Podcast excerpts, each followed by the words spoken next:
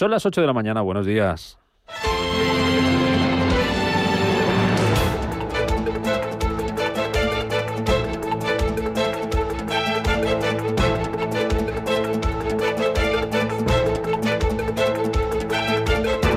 Capital Intereconomía, con Rubén Gil.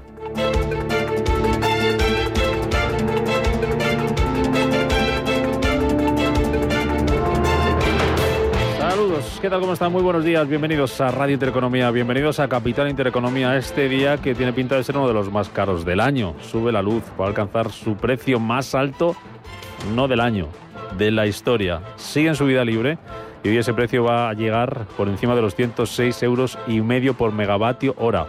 Eso supone superar el récord que marcara el precio de la luz hace casi 20 años, lo marcó un 11 de enero del año 2002. Un 37% es lo que ha subido el precio de la luz respecto al mes de junio del año pasado, que se dice pronto. El gobierno asegura que sigue vigilando, que sigue monitorizando el precio de la luz por si hubiera que tomar más medidas.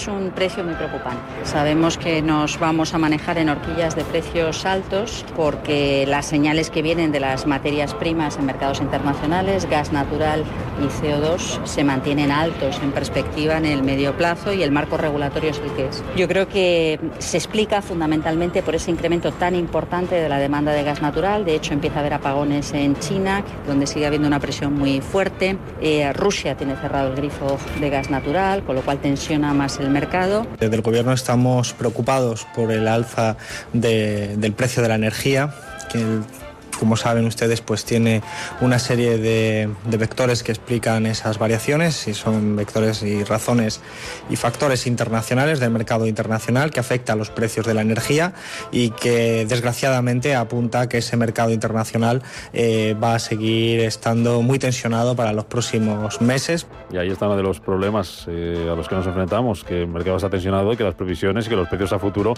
indican que el precio va a seguir alto durante los próximos meses. Y digo que es un día caro, hoy muy caro, este miércoles, porque no solamente es la luz lo que sube, también sube el precio de la gasolina, a pesar de que baja, como le venimos contando a lo largo de esta semana, el precio del petróleo. Vamos a hablar enseguida de ello, porque dentro de nuestra tertulia capital, además de hablar de ENCE, Vamos a, a, llamar al experto Jorge Morales de Labra, experto en energía. Hoy, por cierto, el Congreso va a votar el decreto ley, ese que rebaja al 10% el IVA aplicado en la factura de la luz y que suspende el impuesto del 7% a la generación que pagan las compañías eh, eléctricas. Y mientras tanto, los mercados, las bolsas se daban ayer un respiro, rebotaban tras las abultadas caídas del lunes, lo hacían animadas por la publicación de algunos resultados empresariales que superaban las previsiones, como los del banco suizo UBS, que se disparaba ayer más de un 5%. Pero ojo, porque no es solo todo lo que reduce y a pesar de ese rebote, persisten muchas dudas sobre la fortaleza de la recuperación económica. Todo esto en vísperas del Banco Central Europeo que se reúne mañana y que es una de las citas más importantes de la semana para los mercados. Mercado, situación actual que analizamos esta mañana hace unos minutos con Juan Ramón Caridad.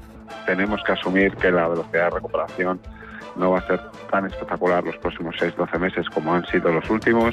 Está el riesgo de una mutación que a día de hoy no lo es y sobre todo ayuda mucho a ver estudios como que en la India el 62% de la gente que no está vacunada ya tiene anticuerpos y, y, asociaciones sobre lo que está ocurriendo en el sector inmobiliario en Estados Unidos con el, el, retraso en algunos pagos o las dudas de una de las grandes constructoras ha sido un poco el cóctel que ha catalizado el, el recorte o al menos el frenazo. Bueno, y va a seguir, eh, los mercados van a seguir mirando a, los resultados empresariales. Comienza la temporada de cuentas en España con las de Iberdrola, que está previsto que conozcamos de un momento a otro, pero a la espera de esos resultados de Iberdrola ya tenemos, Paloma Arnaldos, buenos días de nuevo sobre la mesa. Algunos resultados en Europa, cuéntanos. Pues la alemana SAP, acabamos de conocer sus cuentas, eleva sus perspectivas por segunda vez este año, espera que las ganancias operativas se mantengan sin cambios, un 4%, y sí que mejoran los ingresos. Dice que van a aumentar entre un 2 y un 3%. También sobre la mesa las de ASML Holding, mejora un 38% su beneficio neto en el segundo trimestre, en 1.030 millones de euros por la demanda de chips, y espera que las ventas netas crezcan alrededor del 35% en el conjunto de 2021. La farmacéutica Novartis por su parte, supera expectativas del mercado, incrementó sus ventas de forma inesperada y fuerte en el segundo trimestre. En comparación con el mismo periodo del año anterior, aumentó un 9%. Son 13.000 millones de dólares. Bueno, pues también pendientes hoy de las eh, cuentas que se van a cotizar aquí en Europa de Daimler y en Estados Unidos, además de las que van a presentar hoy Johnson Johnson, Verizon y Coca-Cola, se van a cotizar las de Netflix. Se presentaban anoche al cierre, sube la compañía un 0,6% fuera de hora. ¿Cómo fueron esas cuentas, Mario García? Buenos días. Unos resultados, Rubén, que no han llegado a superar las expectativas de crecimiento planteadas por los analistas. Se ha quedado en unos beneficios de 2,97 dólares por acción, mientras que se esperaban que fueran del 3,16. La plataforma audiovisual, en cambio, sí ha superado los ingresos que preveía los analistas, llegando a los 7.340 millones de dólares. En este sentido, ha conseguido un aumento del 11% de las ganancias por el streaming de pago y una subida del 8% en la media de los ingresos por suscripciones. Netflix, protagonista hoy en Wall Street, que cerraba ayer también en verde, recuperaba parte del terreno perdido el lunes, terminaba con ganancias, subidas de algo más del 1,5% para el Dow Jones y para el SP500. Después de esas subidas anoche en Wall Street, ¿cómo vienen las bolsas? ¿Cómo están los futuros, Paloma? Pues los futuros americanos vienen muy planos. Tenemos en positivo, pero con la mínima subiendo el futuro del Dow Jones, arriba un 0,02%, totalmente plano el del SP500, en rojo el del Nasdaq recorta un 0,06%. En el viejo continente, el futuro del DAX en rojo recorta del 0,14%, el del Eurostock opera con ganancias moderadas, una subida del 0,25% para el futuro de la media de los mercados. Mirando a Asia, en rojo vemos al Hansen de Hong Kong que está dejándose un 0,63% y al Kospi con una caída del 0,46%. Positivo el signo del Nikkei que rebota medio punto. La bolsa de Shanghái arriba un 0,75%. En el mercado de materias primas, en rojo también el precio del barril de referencia en Europa del Brent, que se deja casi medio punto porcentual, supera los 69 dólares. En el caso del West Texas, también cayendo en torno al medio punto, 66 dólares con 88. En el mercado de divisas, el cruce euro-dólar en rojo para la moneda comunitaria, 1,1764. Por cierto, que tenemos ya las cuentas eh, de Daimler, eh, las anunciaba, las eh, anticipaba como recordarán hace algunos días, bueno, pues confirma sus ganancias ajustadas en el segundo trimestre antes de impuestos, 5.420 millones de euros. Dice la compañía que la escasez global de chips, de semiconductores, va a seguir afectando a su negocio la segunda parte de este año y que las ventas de automóviles en el tercer trimestre serán iguales o inferiores a las del segundo trimestre. 8 y 7 minutos de la mañana, noticias capitales. Banco Santander patrocina este espacio. En Radio Intereconomía. Las noticias capitales. El presidente del gobierno, Pedro Sánchez, se reúne en Nueva York con representantes de los principales fondos de inversión. En la primera etapa de su gira por Estados Unidos, Sánchez mantendrá encuentros con al menos una docena de grandes fondos, entre ellos JP Morgan o Goldman Sachs. También se verá con el CEO de Bloomberg y con Larry Fink, CEO de BlackRock, uno de los principales accionistas de las empresas del IBEX 35. La Junta de Galicia pide al gobierno que se implique para solucionar el problema de ENCE. El consejero de Industria, Francisco Conde, ha garantizado que el Ejecutivo Autonómico quiere llegar a un acuerdo con las partes implicadas tras la anulación de la prórroga de la concesión de ENCE en Pontevedra. Destacaba lo incierto de la situación para trabajadores, para los trabajadores y por ello cree que el gobierno debe tomar cartas en el asunto para así encontrar una solución que no afecte ni a la actividad ni al empleo que genera en Galicia. Empresarios y sindicatos de Pontevedra alertan del desastre que supondría cerrar la fábrica. Enseguida vamos a hablar con Pablo Bacariza, que es secretario del Comité de Empresa de Fábrica de ENCE en Pontevedra. Funcas mejora su previsión de crecimiento para España. Hasta el 6,1% este año y el que viene. Durante este ejercicio la economía española crecerá un 2,1% en el segundo trimestre y un 3,1% en el tercero. En el mercado laboral teme que 270.000 afectados por ERTE no vuelvan a su puesto de trabajo. La agenda del día viene marcada además de por esas cuentas Iberdrola y del resto de resultados que vamos a conocer en Europa y en Estados Unidos por mucha actividad paloma en el Congreso. Además de las cuentas de la eléctrica, en nuestro país estaremos atentos a la Cámara Baja porque someterá a votación varios reales decretos relativos a la rebaja del IVA de la factura eléctrica, el uso de mascarillas en el exterior o la reducción de la temporalidad en el empleo público. Tenemos pocas referencias macroeconómicas en el día de hoy. Por un lado, el INE publica el índice de cifra de negocio empresarial de mayo y en Estados Unidos se publicarán solicitudes de hipotecas semanales e inventarios de petróleo. El País Vasco pide al gobierno un marco legal para poder aplicar restricciones. Con el objetivo de poder limitar la movilidad nocturna y restringir el número de personas que se puedan agrupar. Además, pide que vuelva a ser obligatorio el uso de la mascarilla en el exterior. El gabinete de Pedro Sánchez descarta otro estado de alarma pese a los reveses judiciales a las autonomías. Isabel Rodríguez es la portavoz del Ejecutivo. Creemos que hay margen eh, por parte de las comunidades autónomas, algunas de ellas lo están haciendo con mucho éxito para avanzar en este tipo de, medidas de contención de los contagios, eh, en las competencias de las comunidades eh, autónomas y, por tanto, ese es el marco en el que nosotros creemos que debemos de movernos. En cualquier caso, también insistir en que la disposición del Gobierno ha sido siempre la de la colaboración leal con todas las comunidades autónomas. Esta tarde, como les digo, creo que es un buen foro para, para abordarlo.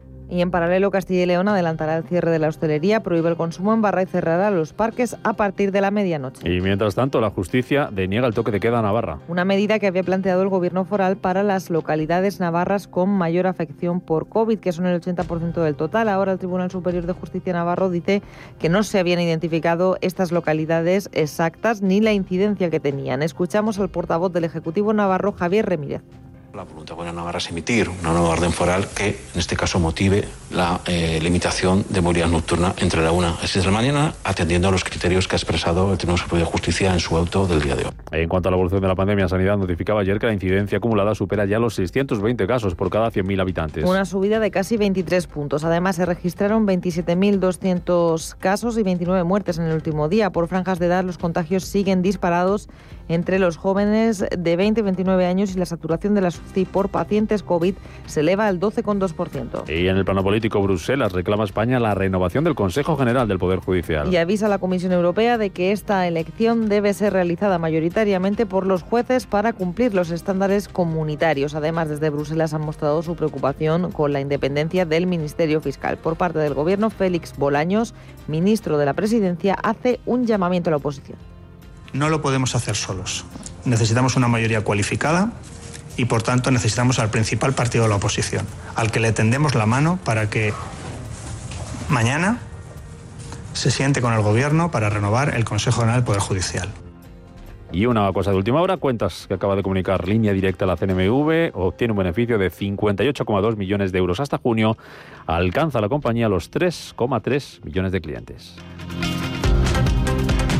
Banco Santander ha patrocinado este espacio.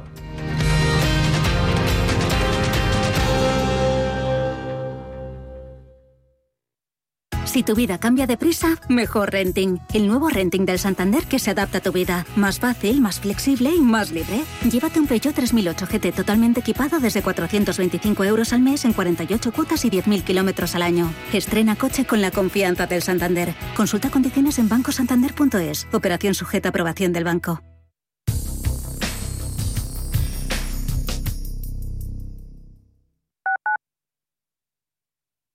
En Hospital HLA Universitario Moncloa cuidamos de ti y de los tuyos. Tras una colisión, nuestra unidad de tráfico te ofrece tratamiento integral y personalizado, un experimentado equipo multidisciplinar y asistencia urgente las 24 horas del día. Citas al 620-317-747, Avenida de Valladolid 83, Madrid. Hospital Moncloa te desea un feliz viaje. Peregrinos es el programa que te invita a recorrer con nosotros el Camino de Santiago. Los viernes en Radio Intereconomía, Peregrinos. Te contaremos su historia, sus lugares más emblemáticos, la actualidad y los testimonios de superación que quedaron impresos en las huellas del camino. Peregrinos. Los viernes a las 7 de la tarde en Radio Intereconomía. Si no tuvieras beneficios invirtiendo tu dinero, ¿te cobrarías? Nosotros tampoco. Así es el Result Investment de Finanbest. Un modelo de remuneración variable en el que tienes mucho que ganar. Porque solo ganamos si tú ganas primero. O lo que es lo mismo, si no sumamos, no restamos. Finanbest, tú ganas. Urbanitae es una nueva plataforma de inversión inmobiliaria que te permite invertir a lo grande con cantidades pequeñas. Uniendo a muchos inversores, logramos juntar el capital suficiente para aprovechar las mejores oportunidades del sector. Olvídate de complicaciones. Con Urbanitae ya puedes invertir en el sector inmobiliario como lo hacen los profesionales. Radio Intereconomía. la radio de los negocios. ¡Qué día tan divertido! Viendo animales, fresquitos, rodeados de naturaleza. ¿Te ha gustado? El elefante es cariñoso, el lince es sigiloso. ¿Qué cantas? Una canción con los animales del zoo. El flamenco es estiloso y el koala mimoso. Pues sí que te ha gustado. Reencuéntrate con tus animales favoritos desde 18,90. Zoo Aquarium de Madrid. Un zoo como tú.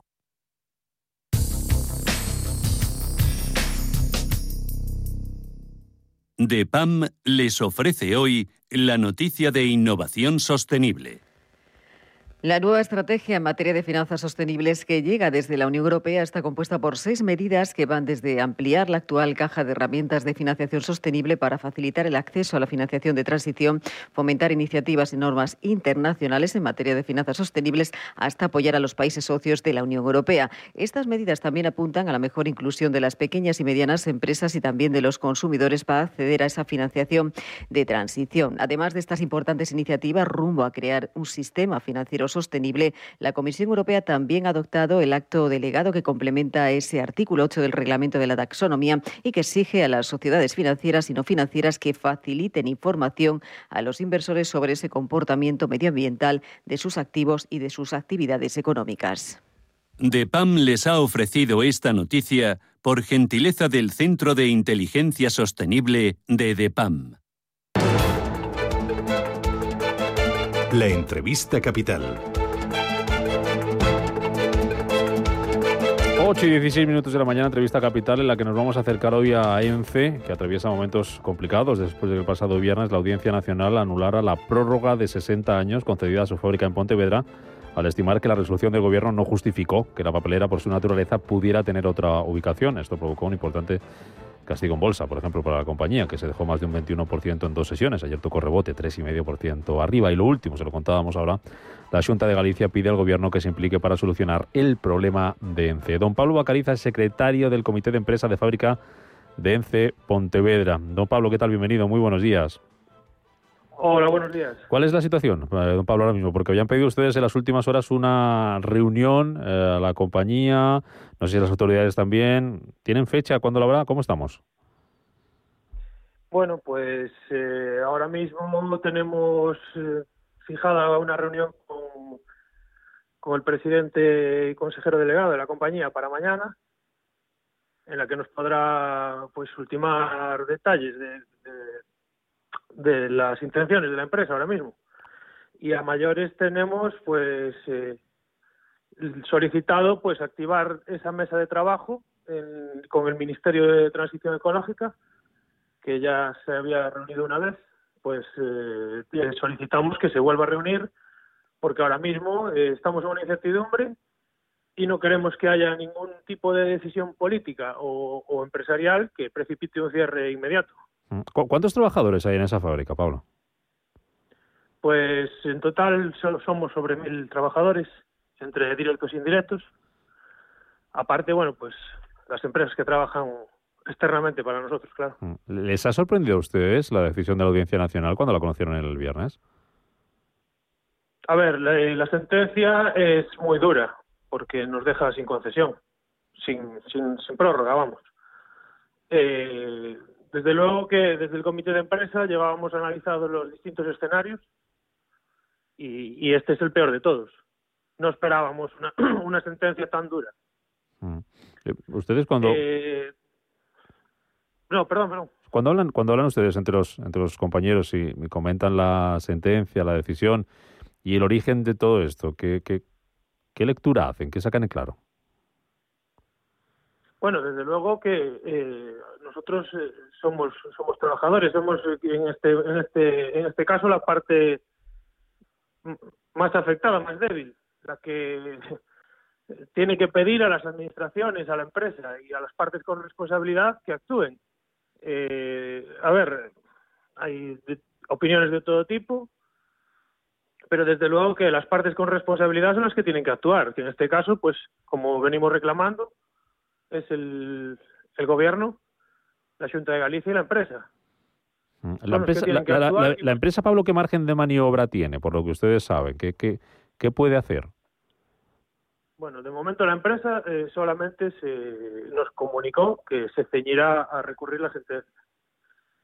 eh, nosotros le comunicamos que como estamos personados en la causa como trabajadores, eh, tenemos que ver si podemos recurrirla. Todavía no hablamos con nuestros abogados a día de hoy, analizando en profundidad la sentencia para ver si, la podemos recurrir. esto será hoy. entonces, pues la línea de la compañía ahora mismo es recurrir la sentencia. Nosotros pedimos que se abra el diálogo se abra el diálogo porque no, no, no podemos fiar todo a lo que digan los tribunales. Mm. La, la sentencia eh, obliga a la empresa a cumplirla si no hay ninguna, si el recurso no, no sale adelante, entiendo, claro. Sí, es lo que entendemos.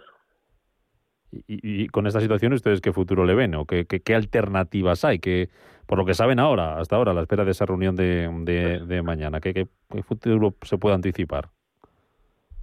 Eh, ahora mismo el futuro es eh, totalmente incierto, porque sí que es cierto que en esa mesa de trabajo se, por parte del Ministerio se mantuvo que iba a haber un compromiso de, de mantener el empleo como mínimo hasta el 2033, que en teoría sería la fecha límite que podríamos ocupar con la anterior concesión, eh, pero pero eso fue algo verbal, no de momento no tenemos nada.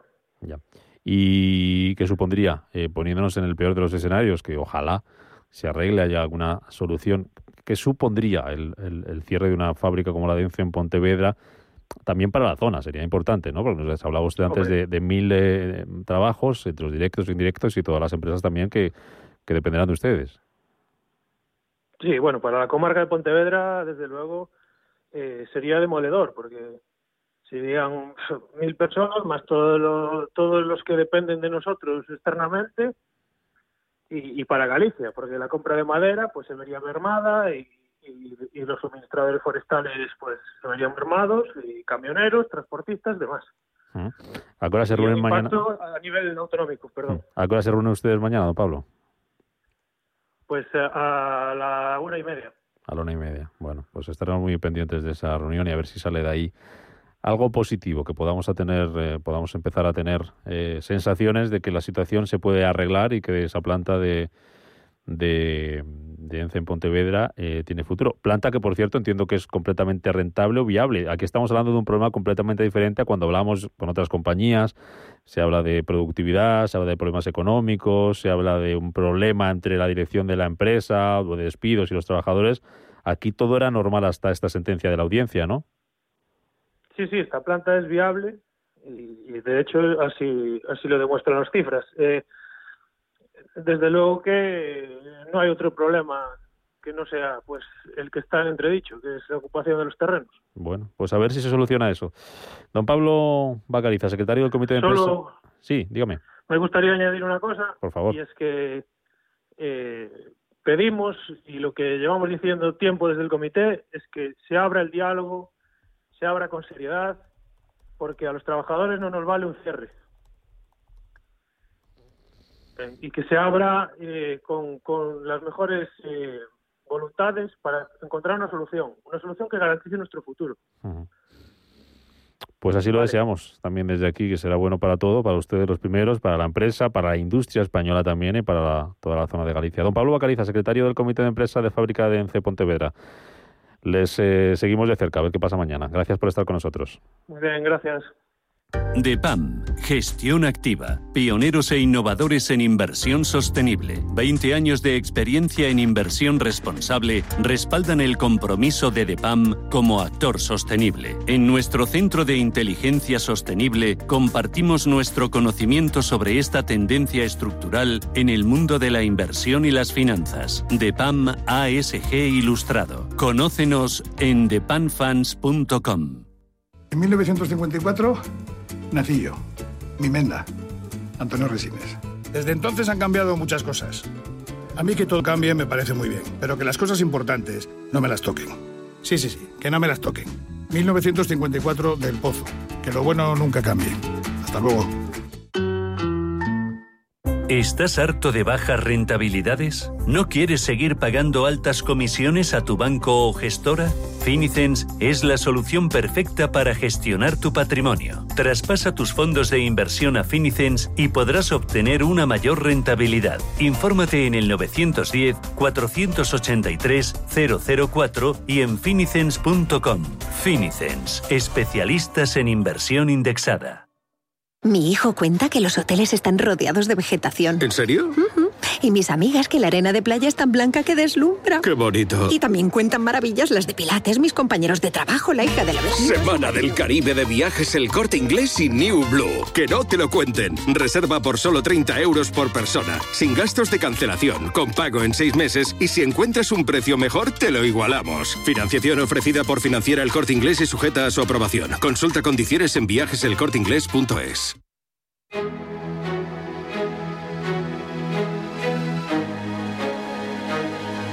En Radio Intereconomía, la tertulia capital con Susana Criado.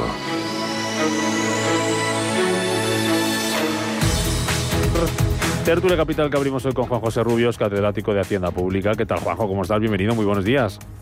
Buenos días, pasando mucho calor. Sí, sí, sí, hoy se presenta así y ya sabes que el aire acondicionado y con moderación. Luego vamos a hablar de, de ello. Carlos Tobías, abogado. ¿Qué tal, Carlos? Buenos días.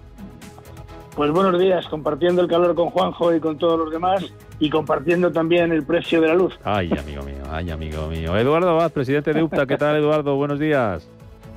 Bueno, yo fresquito, aquí en Galicia.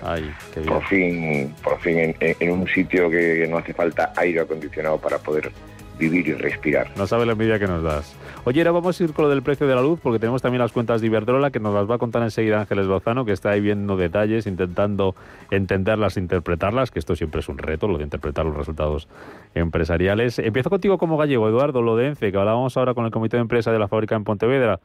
¿Qué, qué, te parece a ti? Hombre, yo conozco bien la situación de ENCE, soy de la provincia de Pontevedra, de, de Villa García de los un pueblo que está pues a 30 kilómetros escasamente, ¿no? Sé perfectamente eh, el, flujo de trabajo directo e indirecto que produce ENCE.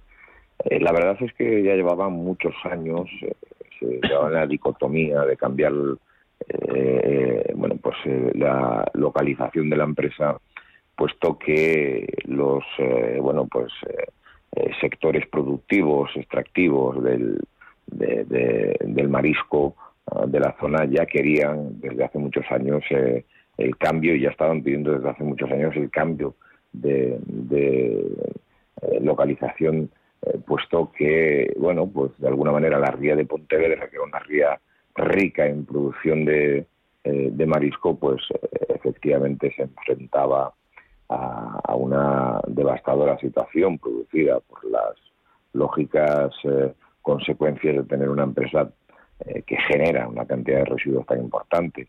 Yo creo que esto se va a solucionar eh, de una forma eh, rápida y coherente, cambiando precisamente el sitio donde la empresa desarrolla. Pero, se puede cambiar el sitio, es fácil cambiar el sitio después de esa resolución del gobierno que, que no justificaba que ENCE, por su naturaleza como empresa, pudiera tener otra ubicación. ¿O eso es lo que es fácil de cambiar y en cuanto se cambie esa, ese texto, pues eso se acabó el problema? Evidentemente sí, evidentemente. es cosa de voluntad política.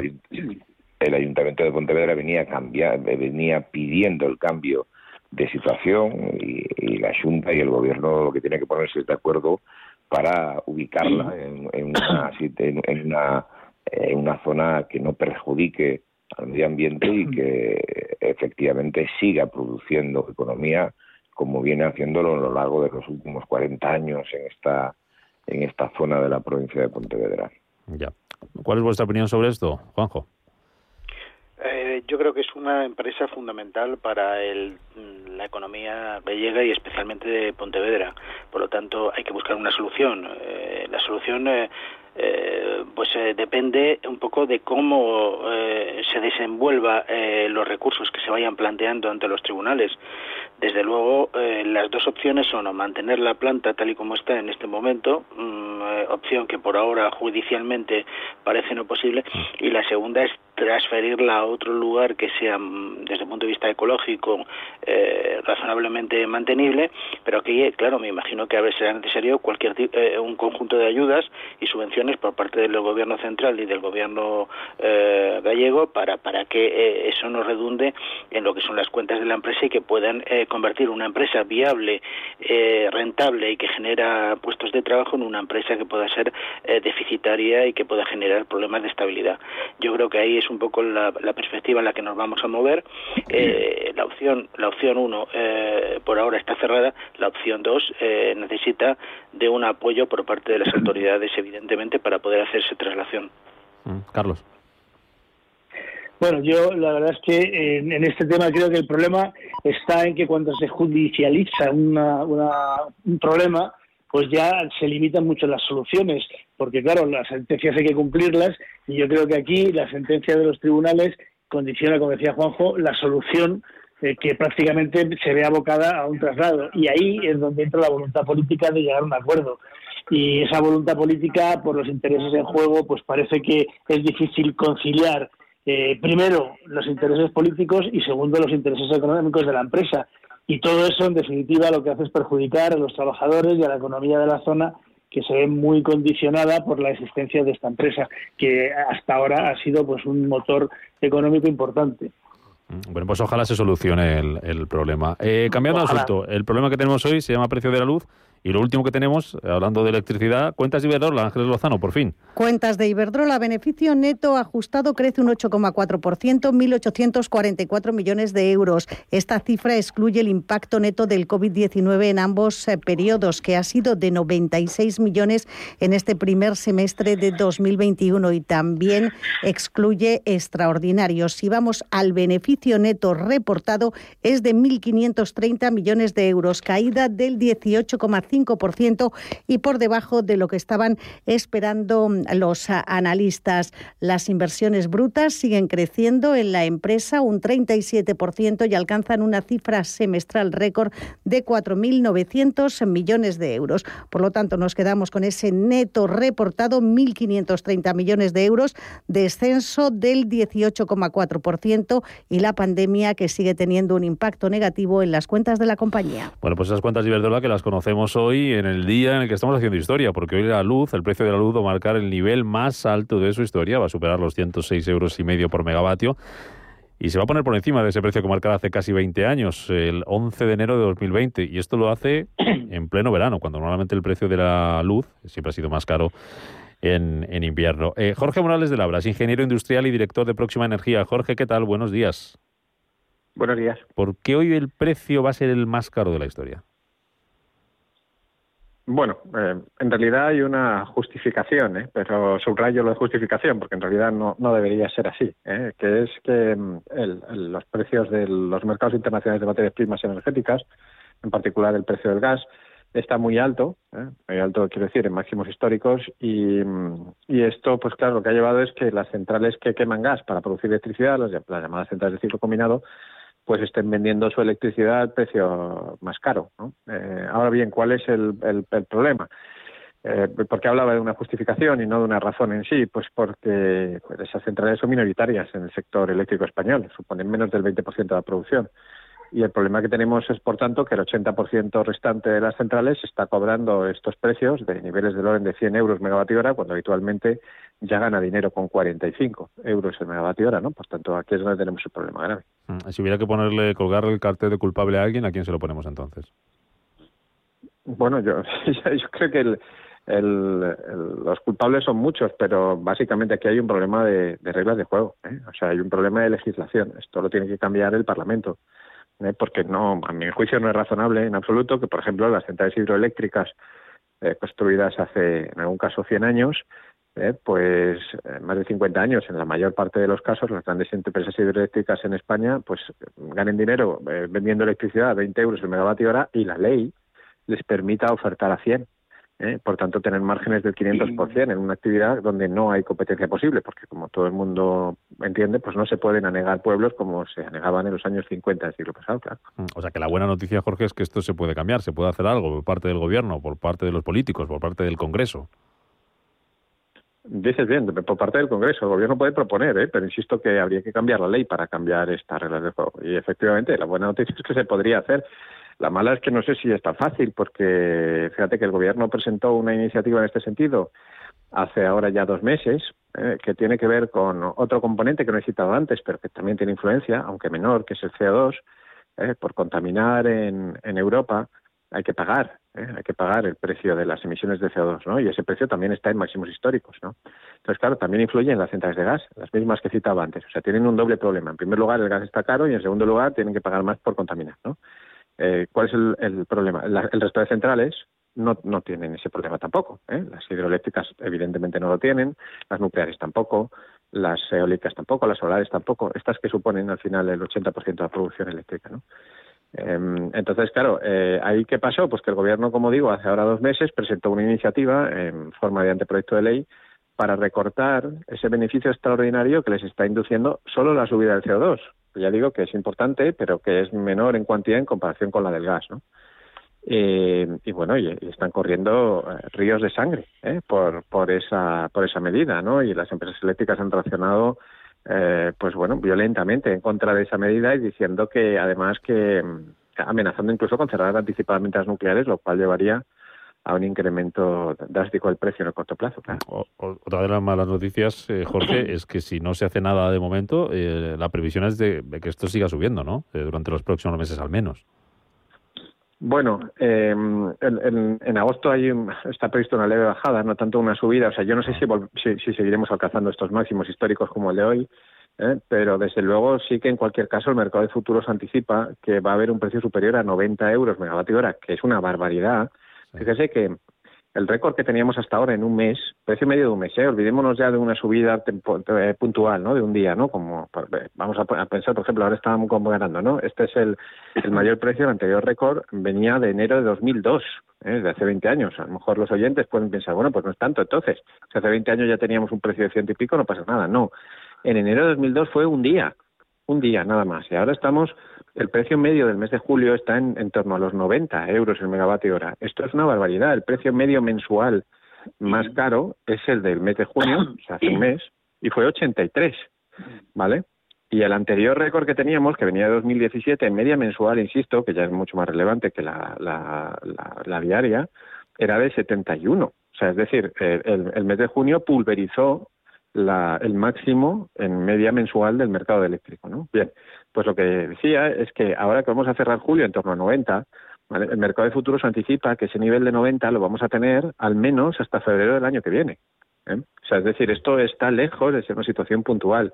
Es una situación eh, sostenida en el tiempo que va a perjudicar muchísimo a la mejora prevista de la economía, sin duda. Bueno, nos habíamos vendido el gobierno eh, a bombo y platillo esa rebaja del IVA, que se vota ahí, por cierto, en el Congreso, pero esa rebaja se la va a comer. Eh, se la va a comer estos precios en el mercado mayorista. Si me concedes dos minutos, Jorge, les dejo a mis contertulios, a Juanjo, a Carlos y a Eduardo, eh, que te hagan alguna alguna pregunta así muy muy rápida, si, si quieren. Juanjo, ¿algo para, para nuestro experto? Sí, me gustaría saber un poco cuál es la situación de España en relación al resto de los países de, Europa, porque eh, parece que somos de los eh, que tenemos una, un precio de la luz más cara, ¿no? Quizá Italia y Grecia se asemejan un poco a nuestra estructura de precios medios mensuales, ¿no? Pero el resto de los países, por ejemplo Holanda, Alemania o Francia, tienen una estructura de precios medios bastante más reducida.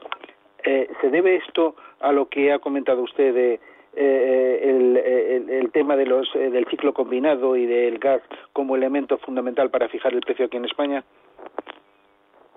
Bien, es una gran pregunta. ¿eh? Efectivamente, el, mecanismo de verificación de precios en prácticamente toda Europa es el mismo. Es este mecanismo que llamamos marginalista, mediante el cual la última central, la más cara, que es necesaria para satisfacer la demanda en cada momento, es la que fija el precio de todas las demás. ¿no? Este, esto es así en toda Europa. ¿no? Lo que ocurre es que, eh, por un lado, efectivamente, no estamos viendo precios tan altos en Centro Europa y mucho menos en el Norte de Europa a los que estamos viendo en España, a pesar de que para ellos el gas también es caro y el CO2 también es caro. Por ejemplo, hoy el precio en Alemania y en, y en Francia está en torno a 90 euros. Es muy caro, es un precio muy alto, pero no son los 100 de España. En primer lugar, tenemos un problema mayor de competitividad en, España que en el resto de Europa. Y en segundo lugar, es el, los mercados mayoristas en el resto de Europa no son, eh, no tienen la misma profundidad que el español. ¿Qué significa esto?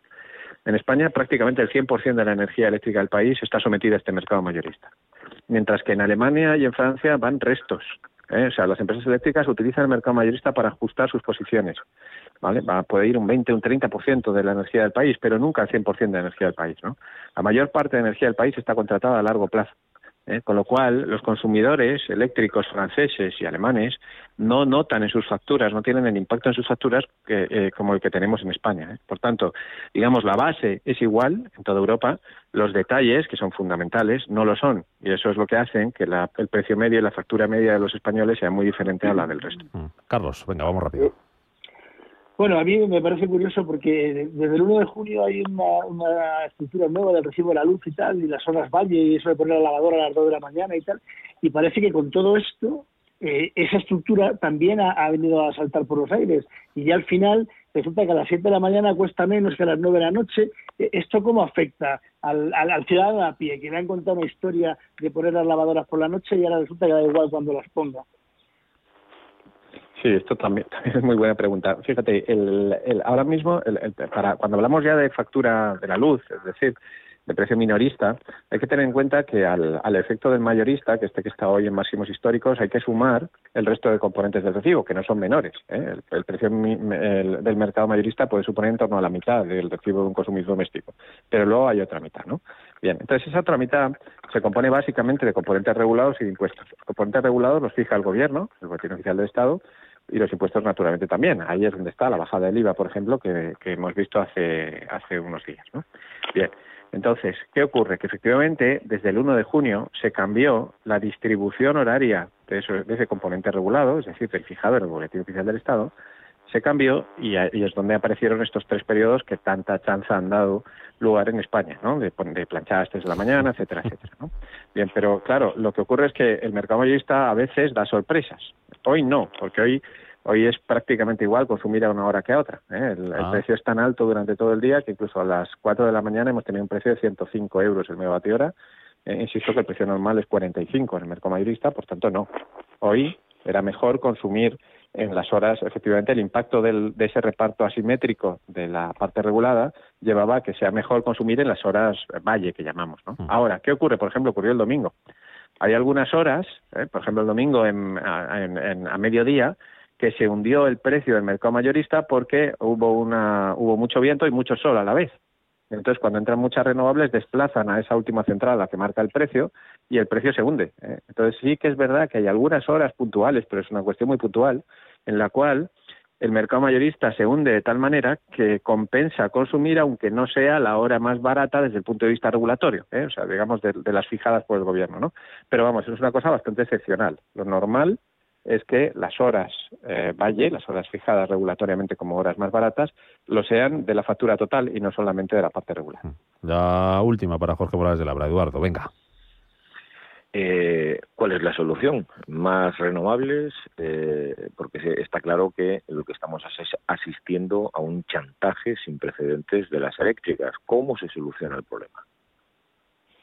Bueno, más renovables sin duda. Esto, eh, fíjense que en la subasta que tuvo lugar en España en enero de este año arrojó un precio medio de 25 euros el megavatio hora. 25. Estamos hablando que el precio normal es 45 y que el precio de este mes va a ser 90. ¿eh? Por tanto, claramente las renovables en este momento son las más baratas.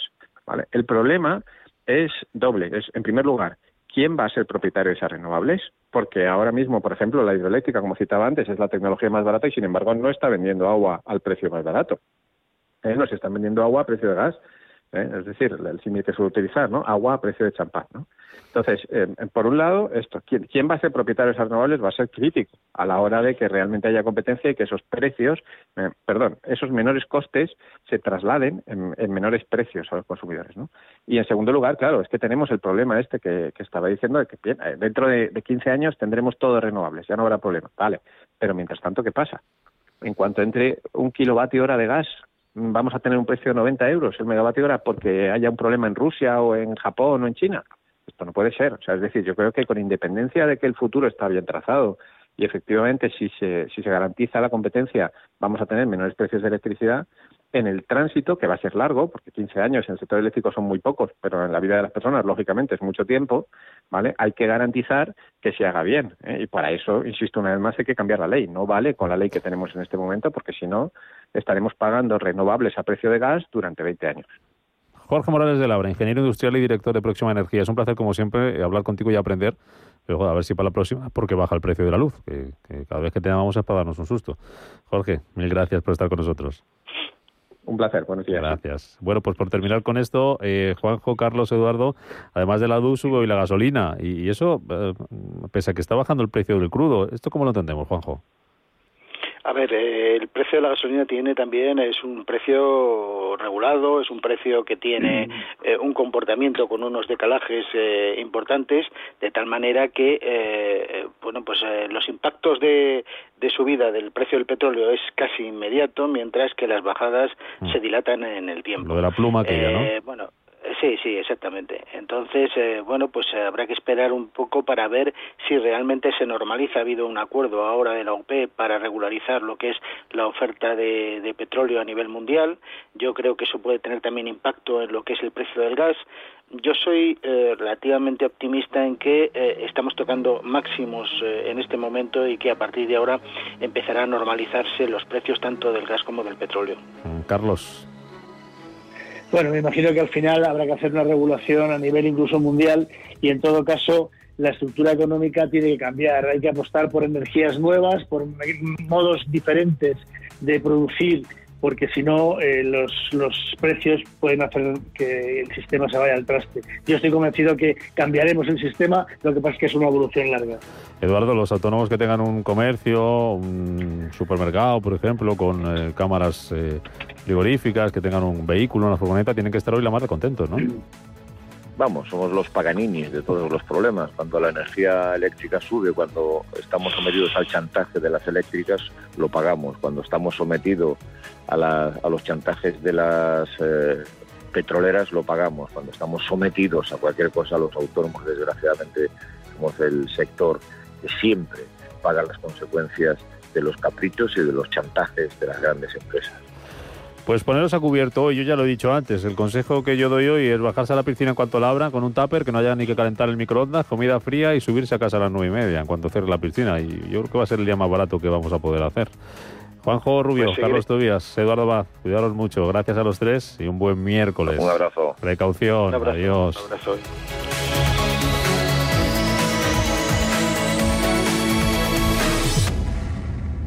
Hay ocasiones en las que más es menos. Y eso es bueno. Cuanta más gente está de vacaciones, menos tarda en aparcar. Cuanto más queda de verano, menos me duele que acabe el día. Y este verano, con Renta 4 Banco, cuanto más invierto, menos comisiones pago. Y eso sí que es bueno. Entra e infórmate de las bases de la promoción en tu oficina Renta 4 más cercana o en r4.com. Renta 4 Banco, tu banco especialista en inversión. Nos definen como el jamón del mar. Nuestras anchoas son cantábrico en estado puro. Somos esfuerzo, artesanía y dedicación.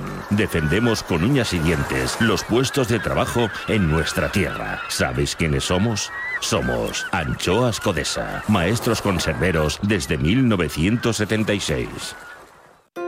Invierte en el mejor fondo de renta variable española, GESConsult Renta Variable. GESConsult Renta Variable es un fondo 5 estrellas que en 2021 y por segunda vez en los últimos tres años ha recibido el premio al mejor fondo de renta variable española por Morningstar. La clave de nuestro éxito, invertir en compañías de calidad y gestionar de manera activa y flexible. GESConsult, gestora socialmente responsable, especializada en la gestión de patrimonios desde 1983. Puede encontrar más información sobre el fondo en gesconsult.com.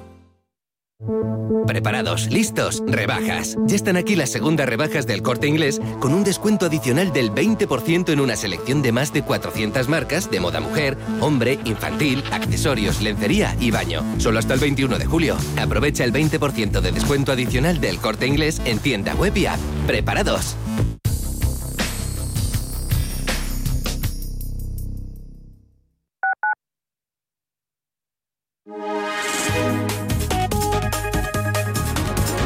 MAPRE patrocina la información del tiempo. Muy buenos días. En Madrid tendremos un tiempo nuboso con intervalos nubosos en el litoral noroeste de Galicia, también con posibilidad de alguna lluvia débil. En el resto de la península se esperan cielos poco nubosos o despejados al principio, pero con formación de nubosidad, evolución diurna en zonas montañosas del norte y noreste peninsulares. Por su parte, temperaturas máximas en ascenso en la mayor parte de la península y en Baleares, excepto en el litoral occidental de Málaga y Estrecho, donde se espera un ligero descenso. MAPFRE ha patrocinado la información del tiempo.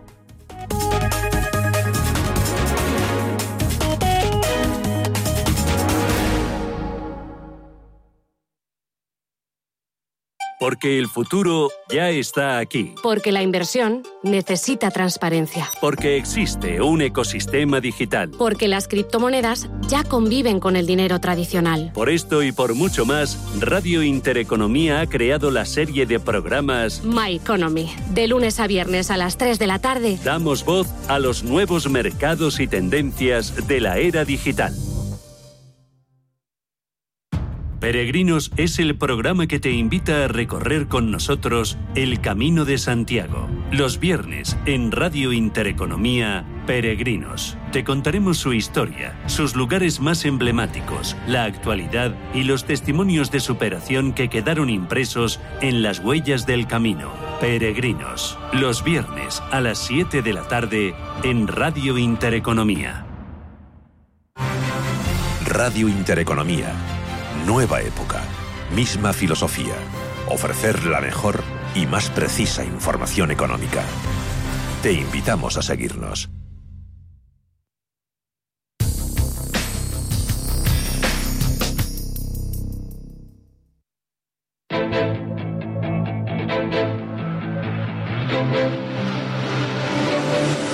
Capital Intereconomía, clave para anticiparse y acertar en los mercados.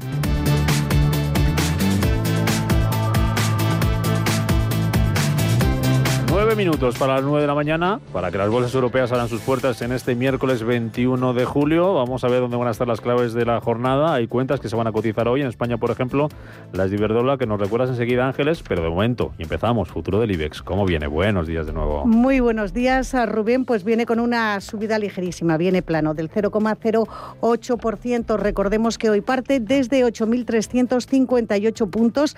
Ayer subía un 0,7% y se rompía un una racha de cinco sesiones consecutivas a la baja en las que el selectivo se ha dejado prácticamente un 6%. No tenemos grandes citas macroeconómicas, así que la vista está puesta en la reunión sobre política monetaria que mañana celebra el Banco Central Europeo.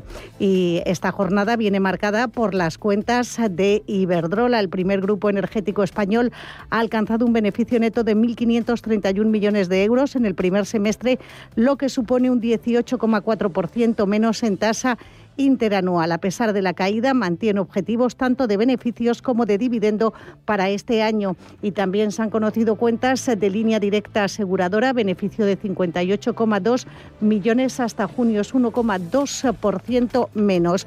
Y tenemos resultados que se cotizarán hoy en Estados Unidos, las cuentas de Netflix, pero también hoy publican Johnson Johnson, Coca-Cola, Nasdaq, Verizon o Harley, Harley Davidson, eh, entre otras. La prima de riesgo en 74 puntos básicos y la rentabilidad del bono a 10 años en el 0,32. En Europa, Paloma, con resultados también sobre la mesa que se van a cotizar este miércoles. ¿Los futuros cómo vienen? Pues viene muy plano el futuro del DAX con una subida del 0,01%. En el caso del Eurostock, el rebote es de medio punto. El de la Bolsa de Londres sube un 0,25%. Muchos resultados, algunos ya los hemos contado. Tenemos nuevos, el de Daimler, el del fabricante, la empresa matriz de Mercedes-Benz, que aumentó significativamente sus ventas en el último trimestre. Fue un 36% más lo que vendieron que en el año anterior. También hemos conocido las cuentas de Salvatore Ferragamo, casi duplica ventas en el segundo trimestre gracias a los resultados en, en zonas como China, América o Corea del Sur. Tenemos sobre la mesa, ya los contábamos a primera hora, los de ASML Holding, mejora un 38% su beneficio neto en el segundo trimestre, son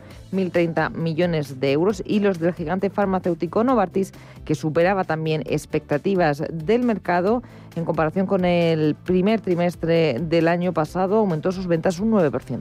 Futuros en Estados Unidos, prácticamente plano, una centésima sube en el futuro del Dow Jones y del SP500, una centésima baja el futuro del Nasdaq. Venimos de una sesión en Asia con uh, mayoría de ganancias, subidas del 0,6%, tanto para el Nikkei de Tokio como para la bolsa de Shanghái, en rojo el Hansen, recortando un 0,34%. Caen los futuros del crudo en torno al medio punto porcentual, divisas, euro dólar, 1,17. 64 dólares. Ángel de Benito, gestor de inversiones de Santander PBG. ¿Qué tal, Ángel? Bienvenido, buenos días. ¿Qué tal? Buenos días. Eh, la clave de la sesión de hoy, lo que hay que vigilar, lo que no nos podemos perder, ¿dónde va a estar? Bueno, hoy hay poca, poca cosa, ¿no? Eh, nos queda conocer SAP, eh, así entre empresas, que, bueno, también sería interesante verlo, eh, pero pocos datos, o sea, los datos macro no son muy relevantes y la verdad es que yo creo que lo que vamos a estar pendientes es del futuro americano, que de momento viene muy neutro, ahora están ligeramente positivo, pero supongo que marcará el signo de la jornada. yo creo que todo el mundo está un poco desconcertado por esta quinta ola, ¿no? O esta variante, que se está extendiendo también ahora en Estados Unidos y que, bueno, pues parece que mm, si no va a volver a restringir demasiado la movilidad, pero eh, sí de alguna manera pues eh, se ve que la amenaza sigue aquí, ¿no? O sea, no, no por estar vacunados eh, en una alta tasa en, muchos países pues están frenando esos contagios y esa necesidad de restringir pues el ocio nocturno o algunas actividades o seguir usando mascarilla, ¿no? Yo creo que todo eso preocupa un poco porque claro no estamos libres de que haya nuevas variantes y, se descontaba un poco pues que una vez que llegásemos a esa inmunidad de grupo que estaba en una tasa de vacunación menor eh, pues que íbamos a tener ya una normalidad prácticamente generalizada, ¿no? Y, bueno, pues yo creo que hay un poco de decepción con este tema, ¿no? Los resultados empresariales que estamos inmersos en plena campaña tampoco están definiendo mucho el, devenir, el paso que deben seguir los mercados. estamos viendo algunas, algunas, profit warning y compañías que también mejoran previsiones. Eh, ¿qué, lectura hacéis? Claro. Sí, hay, algunas excepciones, sobre todo vinculadas a la subida de las materias primas. ¿no? Eh, bueno, el debate que habéis tenido previo de, sobre el precio de la electricidad, pues es una eh, bueno mala noticia en el sentido, pues no deja de ser costes para muchas empresas, ¿no? Entonces, eh, yo creo que mm, esta es la situación, ¿no? Que es difícil ahora mismo tener tendencias globales porque a cada empresa le va a ir de una manera dependiendo de sus eh, cuentas de resultados, sus costes, etcétera, ¿no? Entonces, lo que sí está claro es que hay eh, más posibilidades de que las empresas industriales tengan profit warning o, bueno, simplemente eh, una modificación de expectativas para final de año tampoco tiene por qué ser grave para, para todas, ¿no? y sin embargo, pues otro tipo de compañías, pues las financieras, por ejemplo, pues no, no, les afectaría tanto, ¿no? Otro tipo de compañías donde los, materias primas o electricidad pues no tengan tanto efecto, ¿no? Electricidad o petróleo. Eh, entonces, bueno, va a ser un poco un mercado de stock picking y un mercado un poco más agitado, ¿no? En 20 segundos, Ángel, antes de que nos llegue la desco. Eh, del BCE mañana, ¿esperáis mucho, poco o nada? Eh, yo creo que poco, ¿no? Mm, que seguirá dando un mensaje de tranquilidad y yo creo que seguirán manteniendo un poco la, la confianza, ¿no? Bueno, pues vamos a ver esta jornada que de momento se presenta de transición, a ver si no tenemos ningún sobresalto por el camino. Ángel de Benito, gestor de inversiones de Santander PBG. Gracias por estar con nosotros. Que vaya bien el negocio. Buen miércoles. Gracias, buen día.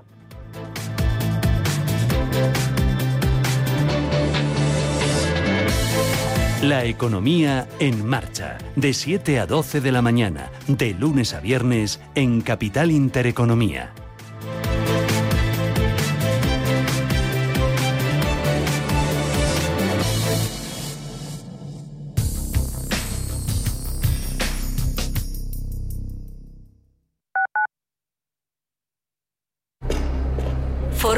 Híbrido enchufable. Carga cuando frenas, mientras conduces y cuando lo enchufas. Pasa al siguiente nivel en la vida real. Consigue tu Kuga híbrido enchufable con Ford Renting sin entrada y con todo incluido por 14 euros al día. Con seguro, mantenimiento integral, vehículo de sustitución, neumáticos ilimitados. Plan Moves 3 incluido. Solo hasta fin de mes. Condiciones en Ford.es. Ford. Acercando el mañana. Renfe informa. Renfe Cercanías Madrid establece un plan alternativo de transporte para garantizar la movilidad de los usuarios este verano con motivo de los cortes de la circulación por las obras de mejora que realizará Adif en las estaciones de Getafe Centro, Recoletos y Orcasitas. Para más información, consulte al personal de las estaciones en renfe.com a través del perfil de Twitter arroba cercanías Madrid o en el teléfono 918-314-520. Radio Intereconomía. Nueva época. Misma filosofía. Ofrecer la mejor y más precisa información económica. Te invitamos a seguirnos. ¿Pensando en comprar una casa? AT Valor pone a tu disposición una red de expertos para realizar una tasación hipotecaria independiente homologada por el Banco de España. AT Valor. Tasaciones de inmuebles, joyas y obras de arte. AT Valor, porque te valoramos. www.atvalor.com 91 0609 552. Si estás pensando en organizar un evento, en Restaurante El Torreón te lo ponen muy fácil. Con un paraje único y a 10 minutos de Madrid podrás disfrutar de las mejores carnes y pescados en sus salones y jardines. Comidas de empresa, congresos, bodas, comuniones, reuniones y comidas a la carta rodeados de bosques de encinas y la mejor gastronomía. Calidad y confianza se unen para ofrecer una experiencia única. Visítanos en restauranteeltorreón.com y déjate sorprender.